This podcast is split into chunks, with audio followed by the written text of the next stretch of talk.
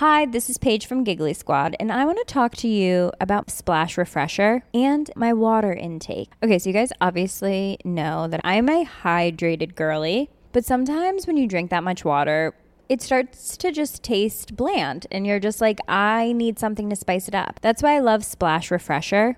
It has zero sugar, zero calories, and it's a splash of sweetness. And they come in five different flavors. They're so good wild berry, acai grape, pineapple mango, lemon, and mandarin orange. My favorite is the wild berry because I just I just love a berry. So if you're like me and you're drinking water all day, then try Splash Refresher. It's going to absolutely change your water game and it's good for you. ACAST powers the world's best podcasts. Here's a show that we recommend. The Real Housewives is a guilty pleasure for most, but if you're looking to not feel guilty about that pleasure, tune in to Everything Iconic with me, Danny Pellegrino, where I break down all the messy moments and behind the scenes antics of Bravo's popular franchise. And on Everything Iconic, I also interview celebrity guests like Kelly Ripa, Kiki Palmer, Drew Barrymore, Cameron Diaz, and more about their guilty pleasures, their past work, and so much more. So if you're pop culture obsessed and find yourself watching way too much reality TV like me, tune in to Everything Iconic with Danny Pellegrino wherever you listen to podcasts. ACAST helps creators launch, grow, and monetize their podcasts everywhere. ACAST.com. Le 5 juin 2002, Elizabeth Smart se réveille au milieu de la nuit avec un couteau à sa gorge. Il y a un homme au-dessus d'elle. Elisabeth le voit mal parce que elle est encore endormie entre deux rêves et il fait très noir. Elle ne fait qu'apercevoir une grosse barbe et l'homme lui dit J'ai un couteau à ta gorge. Elisabeth ne comprend pas vraiment ce qui se passe, mais l'homme lui dit d'une voix assez douce mais très sérieuse Ne fais pas aucun bruit, lève-toi, sinon je vais te tuer ainsi que toute ta famille. C'est comme ça que l'histoire commence.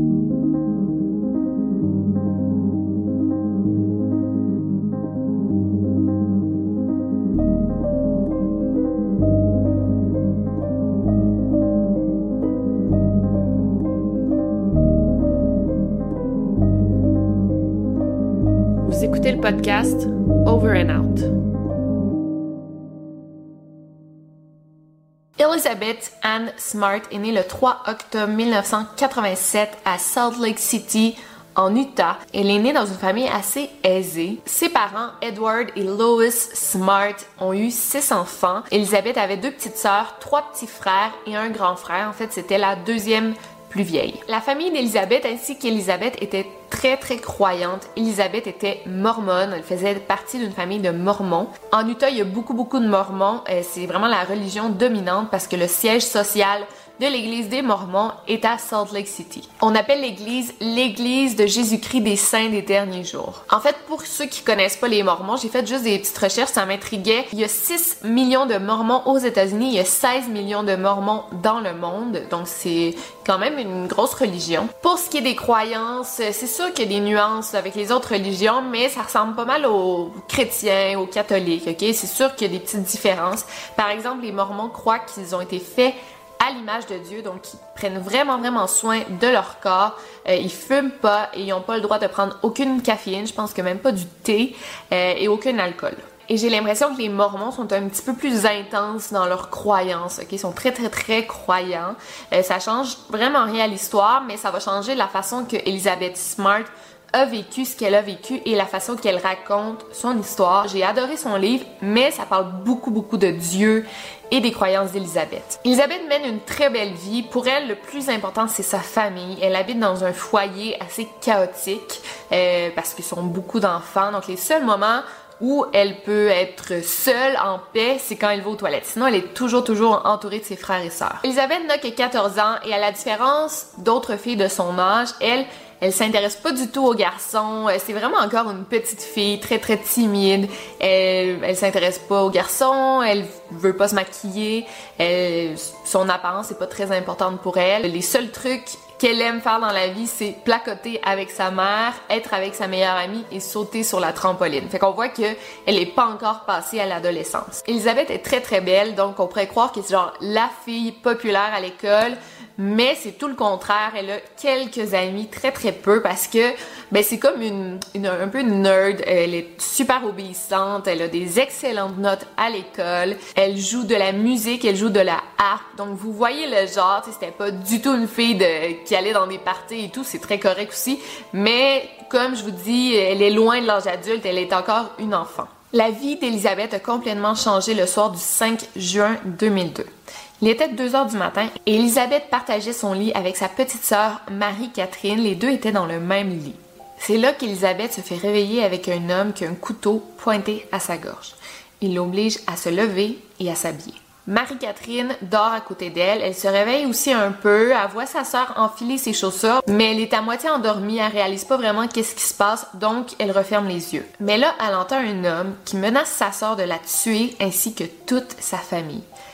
Marie-Catherine est terrorisée, donc elle fait semblant de dormir. Elle n'a que 9 ans, on comprend sa réaction et elle voit sa sœur quitter sa chambre. Elisabeth, elle, enfile ses chaussures de sport sous la direction de l'homme et lui dit à l'oreille qu'il est en train de la kidnapper et qu'il va demander une rançon à sa famille. Elisabeth, elle obéit, elle comprend pas encore qu'est-ce qui est en train de se passer. Sa famille est complètement endormie. Personne n'a aucune idée que Elisabeth se fait kidnapper et c'est quand même une famille de sept personnes et personne n'a rien entendu. Les parents d'Elisabeth sont juste à côté, elle les supplie mentalement de se réveiller, mais ça fonctionne pas. Euh, l'homme lui demande la façon la plus rapide de sortir de la maison. Elle lui indique et les deux sortent. Devant la maison, il y a une voiture de police qui passe devant eux et qui ralentit. L'homme dit à Elisabeth de ne pas crier, de ne pas essayer de s'enfuir parce que si elle le faisait, il allait la tuer ainsi que toute sa famille. Et on va voir que à travers toute l'aventure, il contrôle vraiment Elisabeth en menaçant de tuer sa famille et on sait que c'est ce qu'il y a de plus important pour elle. La voiture de police continue son chemin comme si rien n'était et l'homme euh, ordonne à Elisabeth de le suivre dans les montagnes. Il garde la pointe du couteau derrière son dos et lui dit de marcher sans s'arrêter. Il commence à grimper dans les montagnes. Elisabeth cherche une manière de s'enfuir mais c'est impossible, ses jambes tremblent et il fait trop noir pour voir son chemin. Elle, elle voit rien. Elle est complètement terrorisée, même qu'elle dit à l'homme Si vous allez me violer et me tuer, faites-le ici au moins pour que quelqu'un retrouve mon corps. Fait que, tu sais, elle, elle pense vraiment qu'elle va mourir. Et là, à la lueur de la lune, elle reconnaît enfin l'homme qui vient de la kidnapper. Donc, qui était cet homme barbu? Elisabeth l'avait reconnu parce qu'elle l'avait vu un an plus tôt alors que la ville de Salt Lake City se préparait pour les Jeux olympiques de 2002. En fait, elle se rappelle, c'était au mois de novembre 2001, euh, Elisabeth marchait avec sa mère en ville et ils ont vu un homme sans abri en train de quêter de l'argent au coin de la rue. La mère d'Elisabeth a donné un petit 5 à Elisabeth et elle lui a demandé d'aller porter l'argent à l'homme.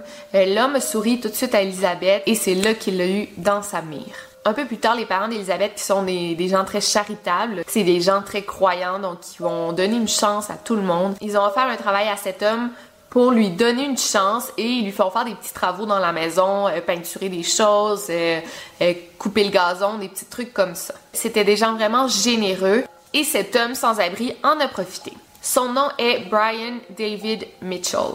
Et c'est là qu'il a vraiment appris à connaître Elisabeth, sans vraiment lui parler, mais il a appris comment était faite la maison, l'horaire de la famille. Elisabeth était parfaite pour lui. C'est une belle petite fille blonde aux yeux bleus de 14 ans et elle était encore vierge et c'est vraiment ce qu'il cherchait. Brian David Mitchell, c'est un homme de 50 ans qui a un lourd passé criminel. Dès l'adolescence, il s'est fait arrêter pour pédophilie parce que qu'il s'est exposé devant des enfants. Il s'est marié à trois reprises et il a eu 15 enfants.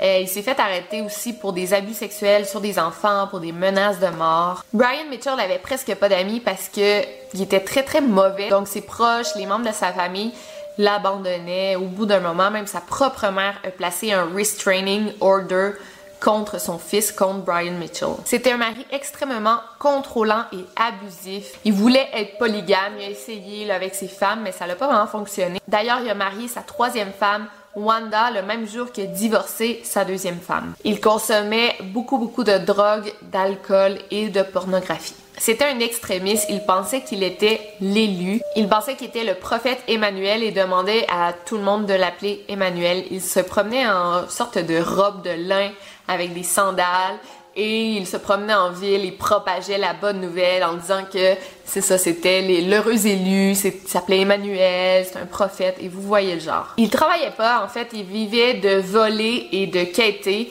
et il faisait ça à longueur de journée. Sa femme et lui ont fait du pouce à travers le pays. C'est vraiment comme ça qu'il survivait. Et chaque décision qu'il prenait, il disait que c'était Dieu qui lui dictait ses décisions. C'était un homme extrêmement intelligent et très très manipulateur. Sa femme, Wanda Barzy, est un petit peu plus vieille. Elle avait 57 ans elle est aussi mauvaise que son mari. Par contre, elle, elle est mentalement instable et facilement manipulable. Elle avait six enfants et elle a renoncé à ses droits parentaux avec ses enfants pour se marier avec euh, Brian Mitchell.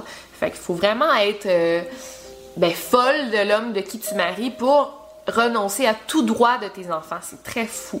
C'était une femme qui était aussi extrémiste dans la religion. Elle faisait tout pour satisfaire son mari Brian.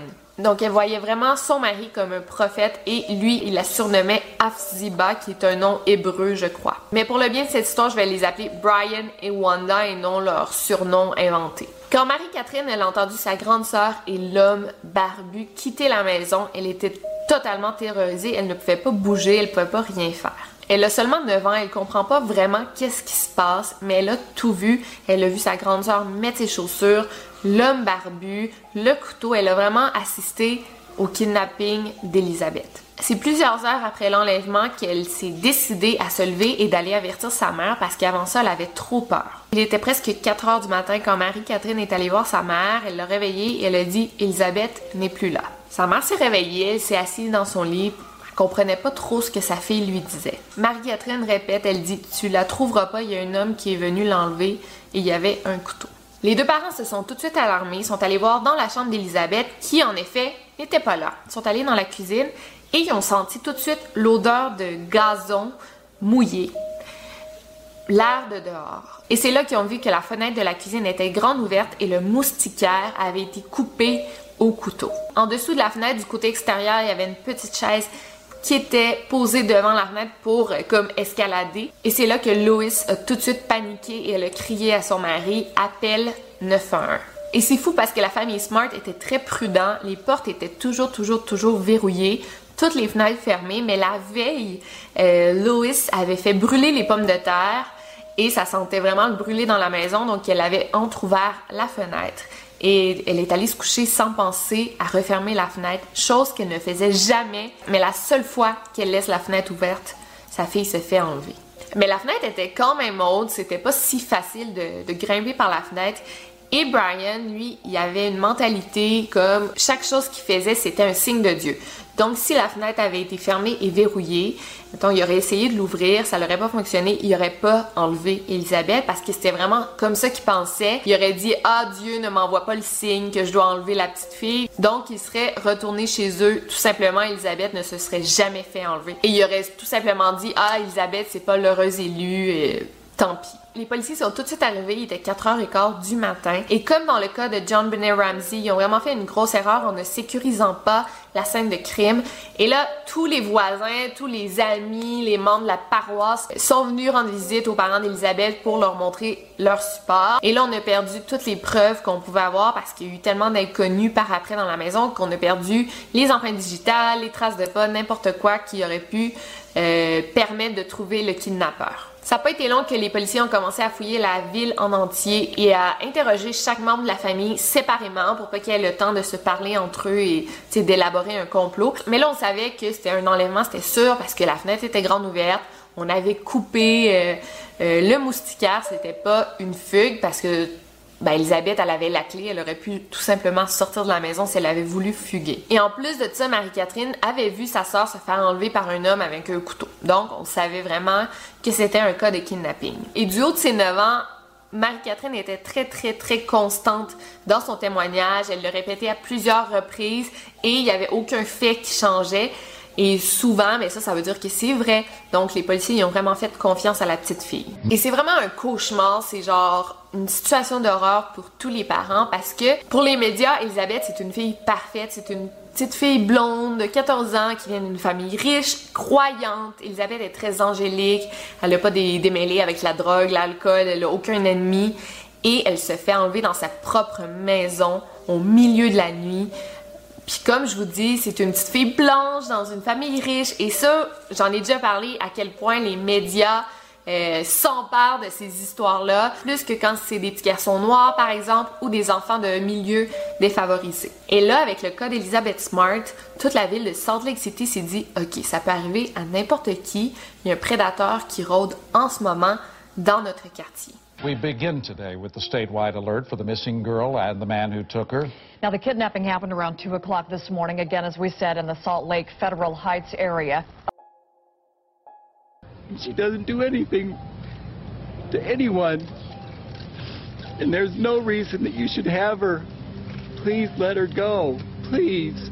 Des photos d'Elisabeth ont été distribuées partout. Dès le 6 juin, il y avait déjà 1800 volontaires pour aider à chercher la jeune Elisabeth. La famille vivait vraiment l'enfer. Edward, le père d'Elisabeth, a eu un mental breakdown et il a été placé dans un hôpital psychiatrique parce que c'était dangereux pour son entourage. Je pense pas qu'il a été violent, mais violent contre lui-même, peut-être. Les parents trouvaient vraiment ça difficile, mais de voir que la ville en entier faisait des pieds et des mains jour et nuit pour la retrouver, c'était vraiment impressionnant et ça faisait chaud au cœur.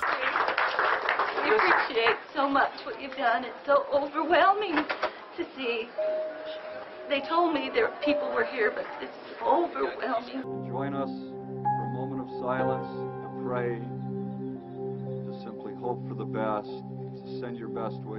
En une semaine, on a amassé 250 000 dollars comme récompense. C'est du jamais vu, d'après moi. J'ai jamais vu ça dans des cas. C'est souvent 60 000 dollars, mais 250 000 dollars, c'est fou. Là, on commence à regarder un peu qui pourrait être les suspects. Et là, on a notre premier suspect, un homme nommé Richard Ritchie, qui avait l'habitude de voler dans les maisons. Et en plus de ça, c'était un handyman, donc il faisait des travaux dans quelques maisons du quartier et il volait des items. Il avait déjà travaillé chez les Smart et quand on a fouillé sa maison, on a retrouvé des objets qu'il avait volés de la famille Smart. Man with a long history of criminal behavior leaps to the top of the list of suspicious people in the Smart case.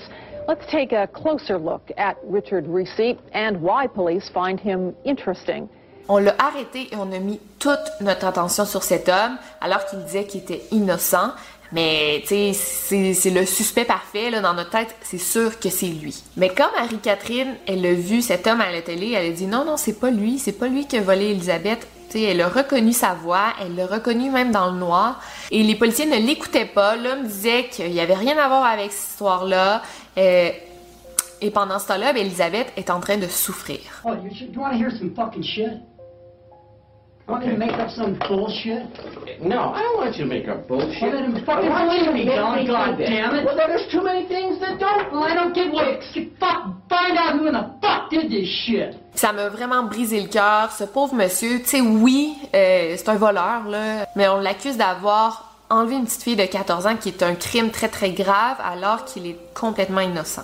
Et là, il s'est tellement fait harceler par les policiers qu'il s'est mis à pleurer puis il dit Je suis innocent, lâchez-moi, qu'est-ce que vous voulez que je vous dise Shit. I didn't fuck around with no fucking girl. God damn. No, I didn't. Fuck no. You didn't any birds. No. God damn it, no. Et le stress s'est tellement accumulé qu'il a fait un arrêt cardiaque et il est mort. Et quand il est mort, sa femme n'a même pas pu lui dire adieu, ni le prendre dans ses bras, parce que le FBI pensait encore qu'il y avait quelque chose à voir avec l'enlèvement d'Elisabeth, même après qu'il ait fait un putain d'arrêt cardiaque. C'est horrible cette histoire, ça m'a tellement fait de la peine. Je sais que Elisabeth c'est pire, mais ça, je sais pas pourquoi ça me, c'est vraiment venu me chercher. Et ben pour les policiers aussi, c'était grave parce qu'ils venaient juste de perdre leur suspect numéro un. Après avoir grimpé des montagnes toute la nuit, Elisabeth est enfin arrivée au campement. Derrière un arbre, il y avait une femme qui l'attendait, Wanda.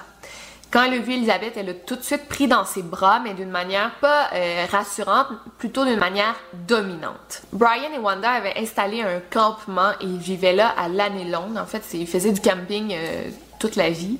Euh, c'est sûr qu'ils étaient nomades, donc ils changeaient souvent de ville et c'est pas long, tu sais, il une tente, là, tu mets tout ça dans, un sac et tu peux partir n'importe où. Donc il y avait pas de maison, il y avait aucune possession ou presque. Ils vivaient dans une tente qui pouvait abriter environ 5-6 personnes. Ils se lavaient dans la rivière et buvaient l'eau de la rivière qui storait dans des gros containers, des grosses bouteilles.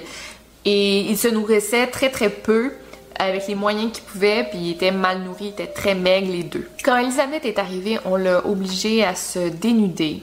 Elle criait et elle pleurait. Jamais elle ne s'était déshabillée devant personne, encore moins deux inconnus qui font peur. Mais elle ne savait pas de quoi ils étaient capables, donc elle a obéi. Brian s'est approché d'elle et lui a dit Je nous lie ensemble sur cette terre et même après la mort, je te prends comme épouse devant Dieu et devant ses anges comme témoin. Ensuite, il l'obligeait à se coucher sur son lit à côté de lui et il l'a violée pour officialiser leur sorte de mariage. Durant les mois qui ont suivi, Elisabeth se faisait violer à chaque jour et parfois même plusieurs fois par jour. Et c'est vraiment fou parce que, comme je vous dis, elle était super, super croyante. Et là, comme elle avait perdu sa virginité sans être mariée, elle, elle pensait que ses parents, en sachant qu'elle avait été violée, ne l'accepteraient plus à la maison. C'est vraiment fou. Fait que là, elle était là, mes parents voudront plus de moi parce qu'elle avait été violée. C'est incroyable. Elisabeth n'avait même pas encore vu ses premières règles. C'est vraiment comme ça qu'elle a appris les choses de la vie. Là, c'est horrible. Et après son premier viol, elle s'est endormie en petite boule en pleurant. Le lendemain matin, elle s'est réveillée et elle avait comme une chaîne attachée à son pied, à sa cheville, et la chaîne était attachée à l'arme. Donc, il n'y avait aucun moyen pour Elisabeth de s'enfuir. Elle n'avait pas la clé à la chaîne parce que c'était comme un cadenas. Elle s'est réveillée et Wanda lui a donné comme une sorte de robe en lin comme elle-même portait. Et après, Elisabeth, c'est tout ce qu'elle pouvait porter, c'est le seul vêtement qu'elle avait. Brian a tout fait pour détruire Elisabeth physiquement et mentalement. Euh, premièrement, ben, il l'a attaché à un arbre comme un animal, même aux animaux on fait pas ça. Ensuite, ben, évidemment, il la violait. Et après, il a interdit de parler de sa famille. Jamais, jamais, elle pouvait rien dire sur sa famille. Ensuite, il lui a enlevé son nom. Il a dit, tu t'appelles plus Elisabeth. Il l'a renommé Shir Jashob. C'est un peu difficile à prononcer. C'est le nom d'un garçon dans la Bible, en tout cas. Et au fur et à mesure que le temps avançait, ben là, Brian commençait à assoiffer Elisabeth. Ok, des fois, elle était deux, trois jours sans boire de l'eau. Euh, il l'a affamée. Je pense qu'elle a été une fois cinq jours, cinq, six jours sans manger quoi que ce soit. Des fois, elle pensait même qu'elle allait carrément mourir de soif. Elle disait, c'est sûr que elle avait des hallucinations tellement qu'elle avait soif. Et c'est vraiment comme ça qu'il la dominait mentalement, physiquement. Il l'épuisait et elle dépendait de son agresseur pour survivre. Et toute la journée, elle avait rien à faire. Elle était assise sur une chaudière à côté de l'arbre et elle était attachée à l'arbre et elle s'emmerdait. Elle avait rien, rien, rien à faire. Euh, Brian parlait toute la journée, il parlait beaucoup, il adorait parler de ses croyances, de ce qu'il pensait, de la Bible. Dans le premier mois, là, Elisabeth pleurait chaque jour et au bout d'un mois, Brian l'a interdit de pleurer. Et pendant toutes ces tortures physiques et émotionnelles, jamais, jamais Wanda a levé le petit doigt pour elle. Hello, this is Danny Pellegrino, host of the Everything Iconic podcast, and I'm here to tell you all about Splash Refresher because hydration is mandatory. But boring is not. Now, I love my water, but if I don't spice it up, I'm not going to finish what I took out of the fridge. That's why I love my Splash Refresher, which is flavorful, delicious, bright, hydrating, and zero calories. The wild berry flavor is my fave. No, wait, is the pineapple mango flavor my fave? You know what? All five craveable Splash Refresher flavors are my fave because they're so delicious. So get hydrated and enjoy it with Splash Refresher. Elisabeth, c'était vraiment, vraiment une femme cruelle, aussi cruelle que Brian, sinon pire. Au départ, Elisabeth avait quand même espoir qu'on la retrouve parce qu'elle entendait toute la journée des hélicoptères qui étaient en train de la chercher. Et même qu'une fois, il y a un hélicoptère qui s'est posé, ben, il était encore euh, dans le ciel, mais il était vraiment au-dessus de leur tente, de leur campement, tellement proche que les feuilles des arbres bougeaient, euh, ça, le sol tremblait, et elle était là, ça y est, ils m'ont trouvé mais après une minute ou deux, l'hélicoptère est reparti. Même qu'une autre journée, Elisabeth, elle a entendu son nom. Euh, les gens la cherchaient, donc ils cherchaient dans la forêt. Elisabeth! Et criait son nom, même qu'elle a reconnu la voix de son oncle. Et tout de suite, Brian a couru vers elle, il a mis la main sur la bouche et dit Si tu dis un mot, je vais tuer tes frères et sœurs, je vais tuer tes parents, je vais tuer, je vais tuer tes oncles et tes tantes. Elisabeth le croyait, elle a eu extrêmement peur. Et éventuellement, la voix qui criait son nom s'est éloigné et on l'a plus jamais réentendu. Si Elisabeth avait crié cette journée-là, on aurait pu la sauver comme ça, mais non, elle a vraiment perdu espoir. Elle dit ça y est, on me retrouvera plus jamais. éventuellement, au fil des jours, Brian a commencé à faire un petit peu confiance à Elisabeth. Euh, il a sorti comme la clé du cadenas qui était attaché à sa cheville euh, de son cou. Il l'avait attaché après son cou. Il a détaché Elisabeth de l'arbre et l'a amené avec lui à la rivière pour aller remplir les grosses bouteilles d'eau. Mais il tenait Elisabeth comme un chien en laisse. Il tirait toujours genre euh, sur sa chaîne pour dire Hey, il n'y a aucun moyen que tu puisses partir. Après environ deux semaines qu'Elisabeth s'était fait enlever, euh, ils ont commencé à manquer de nourriture. Et là, ça faisait trois jours qu'ils mangeaient pas. Elisabeth était là. On va, est-ce qu'on va mourir de faim? Brian n'avait pas l'air à prendre de décision, mais là, une journée, il dit je m'en vais à Babylone pour aller nous chercher de la nourriture. Et Babylone, pour lui, c'était la ville, parce que tellement religieux, mais bon. Et Brian, quand il allait en ville, il s'était entendu avec un caissier d'une épicerie. Il pouvait prendre ce qu'il voulait et le commis ne le faisait pas payer. Fait que c'était du vol arrangé comme. Et je pense vraiment que le fait d'habiter à Salt Lake City, c'est la meilleure ville pour lui parce que les gens, ben, il y a beaucoup de Mormons et sont très très généreux.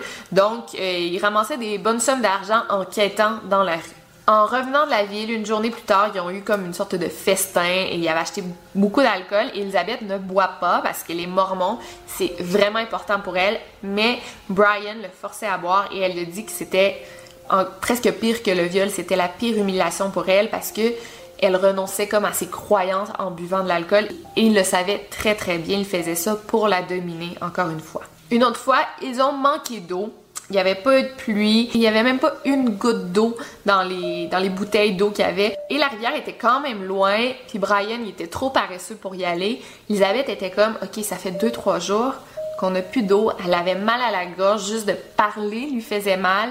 Et là, elle pensait vraiment qu'elle allait mourir. Et là, ce qui suit, c'est vraiment raconté dans le livre. On dirait que j'y crois pas, mais moi, tu sais, je suis pas très croyante dans ces trucs-là.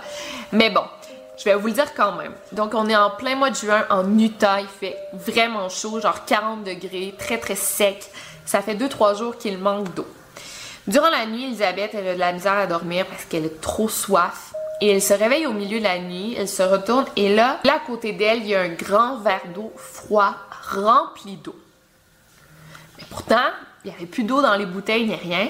Un grand verre d'eau glacée durant la nuit qui est apparu dans la tente. Elisabeth a bu toute l'eau et ça l'a vraiment rassasiée. Et elle, elle dit que c'est un signe de Dieu, c'est un miracle. Il lui a envoyé cette eau pour qu'elle ne perde pas espoir et pour lui faire un signe genre continue à te battre, tu vas survivre. Je trouve ça bizarre. je trouve ça bizarre, moi qui crois des trucs paranormaux, mais ça, euh, je sais pas pour vous, mais bon, c'est de la manière qu'Elisabeth le raconte. Peut-être que c'était une hallucination, mais ça lui a quand même enlevé la soif, c'est ça que je comprends pas. Brian, lui, avait un but, c'était d'avoir sept femmes. Donc, je vous avais dit qu'il était polygame. Il en avait déjà deux, Wanda et Elizabeth. Et là, il voulait en kidnapper d'autres pour justement avoir sept femmes. Et une journée, Elisabeth, elle parlait de sa cousine Olivia innocemment. Et Brian, il la laissait jamais, jamais parler de sa famille. Mais là, elle en parlait et Brian lui posait des questions. Ah ouais, ah, elle habite où? Ah! Puis là, il s'était rendu compte que c'était comme la voisine de sa grand-mère à lui. Puis il était oui, oui, la maison jaune. Et Elisabeth disait ça vraiment innocemment, sans penser que Brian posait toutes ces questions parce qu'il avait l'intention d'aller kidnapper Olivia. On était le 24 juillet quand Brian a décidé d'aller enlever Olivia. Il s'est approché de la maison, comme euh, Elisabeth avait décrit. Il a ouvert la fenêtre, il a fait un gros trou dans le moustiquaire, il a grimpé à la fenêtre. Et là, en grimpant, il y a quelque chose qui est tombé.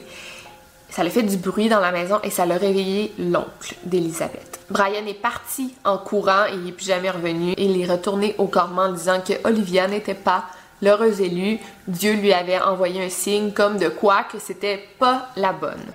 I heard a loud crash. Uh, I knew right where it was. It was in my daughter's room. We met each other in the hallway. She said, Dad, somebody's trying to come into my room. Éventuellement, mais là, les mois passent et Brian commence à avoir de plus en plus confiance en Elizabeth. Donc, une bonne fois, il s'en va en ville et amène Wanda et Elizabeth avec lui. Il ordonne à Elizabeth de se couvrir des pieds à la tête. Elle avait un peu de vernis à ongles sur les orteils, donc il, lui a forcé de, le gratter jusqu'à l'enlever. Et il donnait un voile à Wanda et Elizabeth qui leur couvrait euh, presque tout le visage. Ça couvrait les cheveux et la bouche. On voyait seulement les yeux. Donc, ils sont allés les trois en ville, dans la ville où Elisabeth habitait. Et tout le monde les regardait évidemment parce que tu vois un homme en robe en, puis en sandales, puis deux femmes couvertes de la tête aux pieds. Tout le monde les regardait, mais personne n'osait s'en approcher. Et comme c'était dans la période du 11 septembre, euh, les gens avaient comme peur des, religions différentes. Donc, c'est pour ça qu'ils n'ont jamais osé poser des questions. Pourquoi il y a un homme avec deux filles couvertes de la tête aux pieds? Et ils ont juste dit, ça fait partie de leur religion, on respecte ça, on n'en parle pas. Parce que, comme je vous dis, on était quand même dans un climat de peur. Elisabeth, elle marchait dans sa ville natale, à quelques kilomètres de sa rue mais elle ne pouvait rien faire, c'est tellement frustrant. Il y a plusieurs personnes qui la regardaient, qui la regardaient, eh, c'est bizarre de voir une fille habillée comme ça. Et elle, elle avait envie de crier, voyons, vous me reconnaissez pas, c'est moi, Elisabeth Smart, je me suis fait enlever. Mais elle pouvait pas, elle n'osait pas, et les gens continuaient leur chemin. At about 10 o'clock in the morning, I was going up the trail and I saw a man in the distance walking down the trail with two women behind him. They were wearing full gray robes He had a very bushy beard. And the two women had veiled faces with only their eyes showing.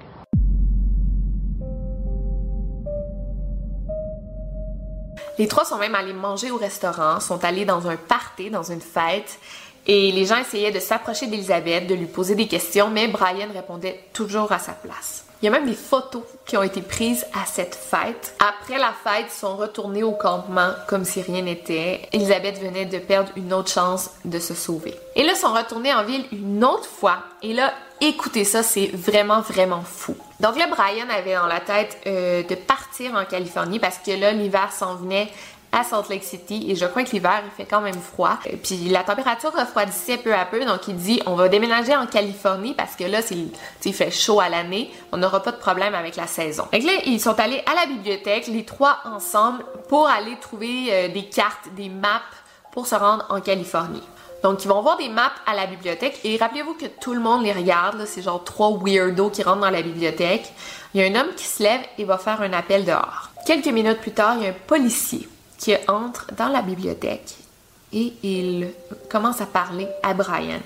Elisabeth est assise devant le policier, là, il est là, il est juste là.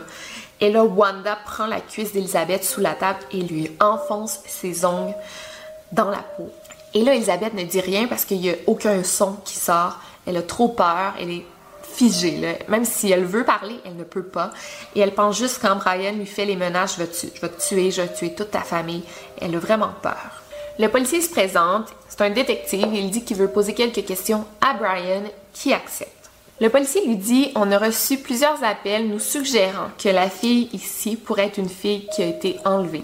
Est-ce que vous nous permettez de lever son voile pour regarder son visage Elisabeth allait exploser de joie, elle dit Ça y est, tout est fini. Là, là il s'imaginait déjà chez elle. Brian refuse, évidemment. Le policier insiste Je vais vous demander de me montrer son visage, s'il vous plaît.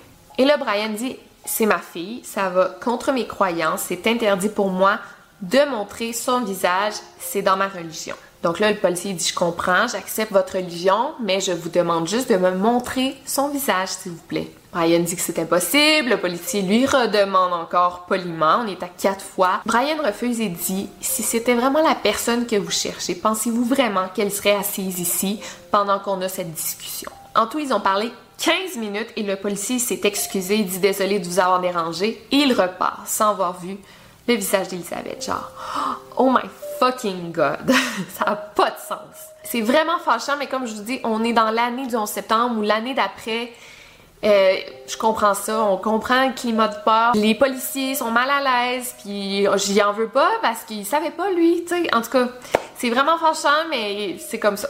Brian, il a vu ça comme une victoire, il est sorti de là en riant que c'était genre un dieu, mais il a quand même pris ça comme un signe, c'est le temps qu'on s'en aille en Californie tout de suite, genre deux, trois jours après, ils ont acheté des billets d'autobus pour San Diego et ils ont quitté l'Utah. Pour Elisabeth, c'était genre la fin de tout espoir parce que là, le fait de quitter son état, c'est fini, là, il n'y a aucune chance qu'on la retrouve.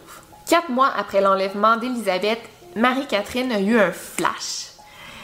Elle est allée voir son père pour lui dire qu'elle pense savoir qui est l'homme qui a kidnappé Elisabeth.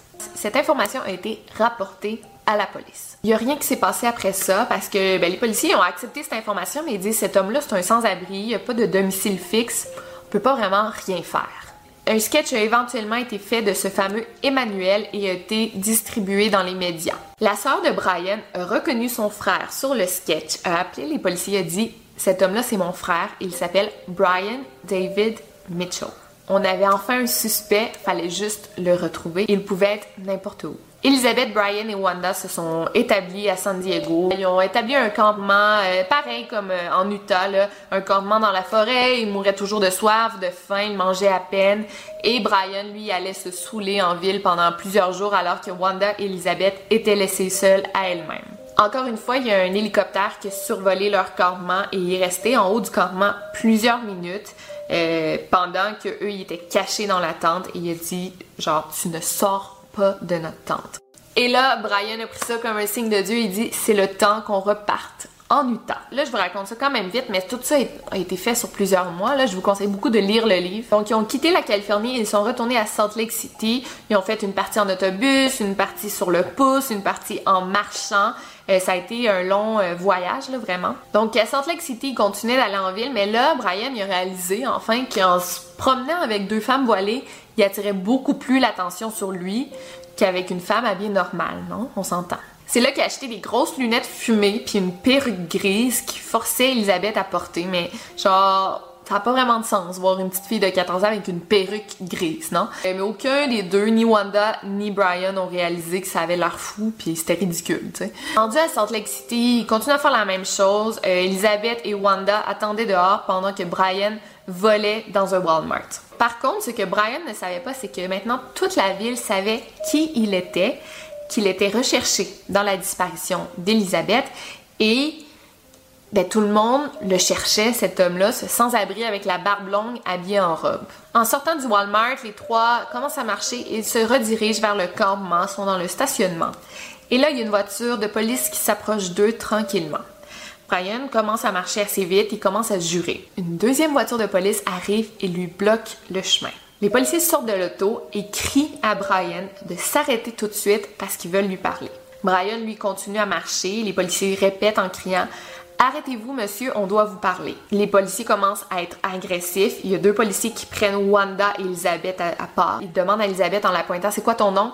Elisabeth, elle a trop peur pour répondre. Elle répond pas. Là, Brian crie à Elisabeth Réponds pas, réponds pas. Le policier de, crie à Elisabeth C'est quoi ton nom? Elisabeth est complètement terrorisée, pauvre petite. Brian continue à répondre à la place d'Elisabeth. Il dit au policier C'est ma fille, elle s'appelle Cheer Jajob. Cheer Jajob, je suis pas capable de le dire. Mais il continue à dire ça C'est ma fille, parlez-lui pas. C'est, on a une religion différente, parlez-lui pas. Là, le policier réalise qu'Elisabeth, elle a peur. Il faut faire quelque chose. Il la prend en part il dit C'est quoi ton nom Elisabeth ne répond pas. Le policier lui dit est-ce que ton nom c'est Elizabeth Smart? Parce que si c'est ton nom, tu manques vraiment, vraiment ta famille. Ils veulent te revoir parmi eux, ils t'aiment, ils veulent que tu reviennes à la maison. Éventuellement, Elisabeth s'est sentie en confiance puis elle a dit Je suis Elisabeth. Donc là, Elisabeth, Wanda et Brian ont tous les trois été menottés et amenés dans trois voitures de police différentes. Et là, Elisabeth était menottée. Elle se demandait ce qu'elle avait fait de mal. pour elle, elle, pauvre petite, c'est une victime. Qu'est-ce qu'on va faire de moi? qu'est-ce qui se passe, pourquoi on me crie après, pourquoi on me menotte? Et là, en arrivant à la station de police, son père était là. Enfin, il était rentré à la maison, ils se sont pris dans leurs bras en pleurant. Ça a dû vraiment être émouvant voir ça. And I looked at this girl. What I saw there was a girl who was not the same Elizabeth that left. And I said, Elizabeth, is it you? She said, Yes, Dad. And I, I stood there crying and crying and crying. Ah. Éventuellement, sa mère et ses frères et sœurs sont arrivés puis se sont tous pris dans leurs bras en pleurant, puis wow, ils s'étaient enfin retrouvés. Le 12 mars 2003, c'était la fin de l'horreur qu'Elisabeth avait vécue après neuf mois de captivité. Elizabeth is doing well. She's beautiful. She's happy to be home, and we're so happy to have her home. She's doing the things that she should be doing. She could hardly wait for a bubble bath. C'est une histoire qui termine très très bien, mais là, fallait faire un procès. Euh, le système de justice est très très lent aux États-Unis. Vous savez comment ça fonctionne. Des avant-procès, après-procès. En tout cas, c'est très long. Au départ, on a traité Brian d'une manière différente parce qu'on pensait qu'il était instable mentalement et il fakeait. Une fois, il, s'est évanoui, là, il, il fakeait, c'était un très très bon acteur. Et c'est seulement en 2010 qu'on a eu une sentence pour Wanda et Brian, huit ans après euh, l'enlèvement d'Elizabeth. Donc, c'est long, là, ça n'a pas de sens. Wanda Barzee a plaidé coupable pour euh, sa complicité dans l'enlèvement et la séquestration d'Elizabeth Smart. Elle a pris 15 ans de prison. Pour Brian Mitchell, ses avocats ont tenté de plaider la, folie, donc la non-culpabilité à cause de maladie mentale, mais le jury euh, l'ont déclaré coupable. On l'a condamné à la prison à vie sans possibilité de libération. Yes. Malheureusement, cette année, euh, Wanda Barzee a été libérée de prison, donc euh, elle a fait la moitié de sa sentence. Et tout le monde était vraiment, vraiment fâché. Personnellement, je pense pas que ce soit une femme dangereuse, mais je pense pas qu'elle ait eu la sentence qu'elle mérite. Hey, 8 ans sur 15 ans, là, c'est rien.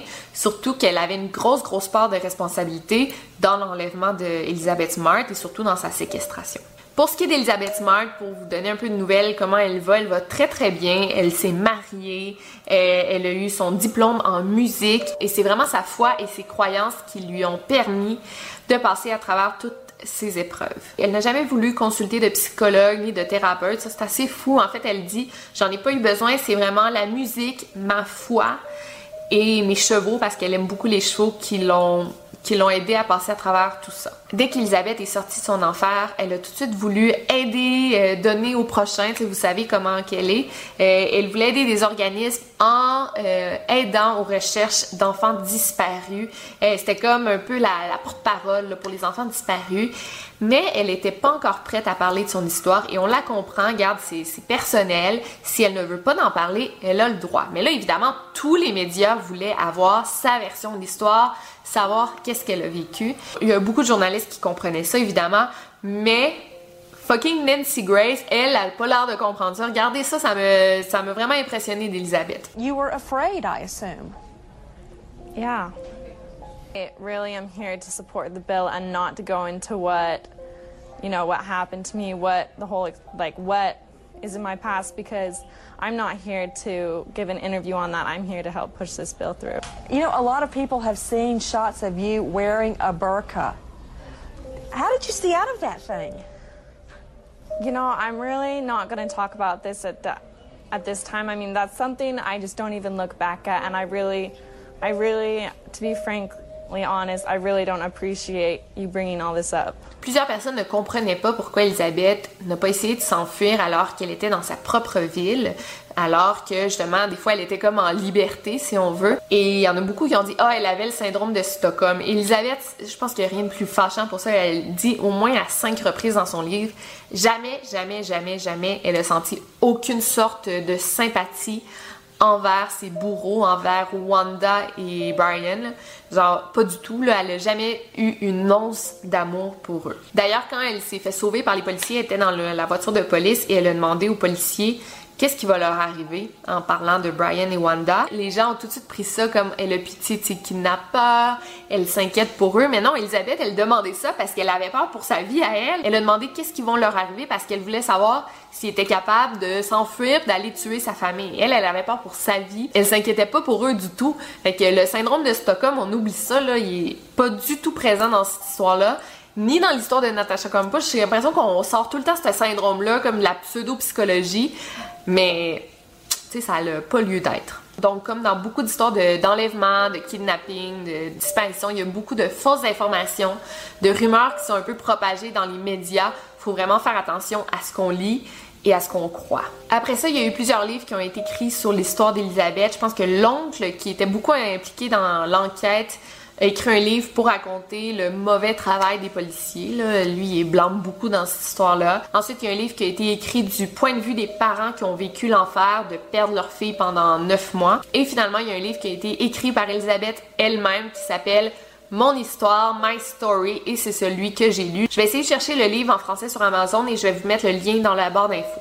Il y a plusieurs films et documentaires qui ont sorti ensuite euh, par rapport à l'histoire d'Elisabeth. Et honnêtement, je pense que c'est ma héroïne. Elisabeth, c'est une femme forte. C'est vraiment, vraiment un exemple à suivre. Moi, elle m'impressionne beaucoup. Donc, si vous avez aimé cette histoire, laissez-moi un gros thumbs up. Je pense vraiment que c'est vos histoires préférées, des histoires résolues. Malheureusement, il n'y en a pas beaucoup, mais quand il y en a, je vous en parle avec plaisir. Donc, sinon, on se revoit dimanche pour une nouvelle vidéo.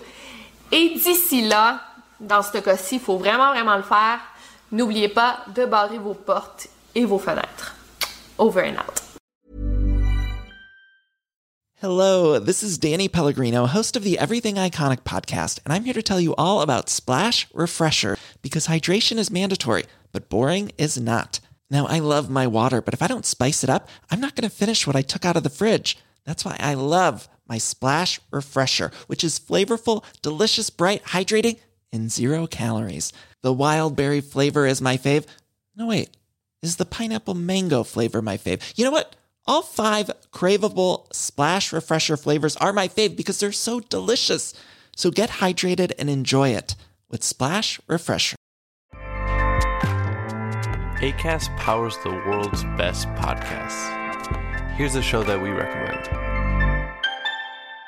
The Real Housewives is a guilty pleasure for most, but if you're looking to not feel guilty about that pleasure, tune in to Everything Iconic with me, Danny Pellegrino, where I break down all the messy moments and behind the scenes antics of Bravo's popular franchise. And on Everything Iconic, I also interview celebrity guests like Kelly Ripa, Kiki Palmer, Drew Barrymore, Cameron Diaz, and more about their guilty pleasures, their past work, and so much more.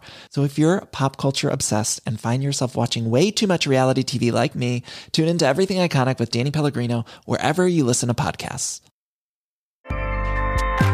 ACAST helps creators launch, grow, and monetize their podcasts everywhere. ACAST.com.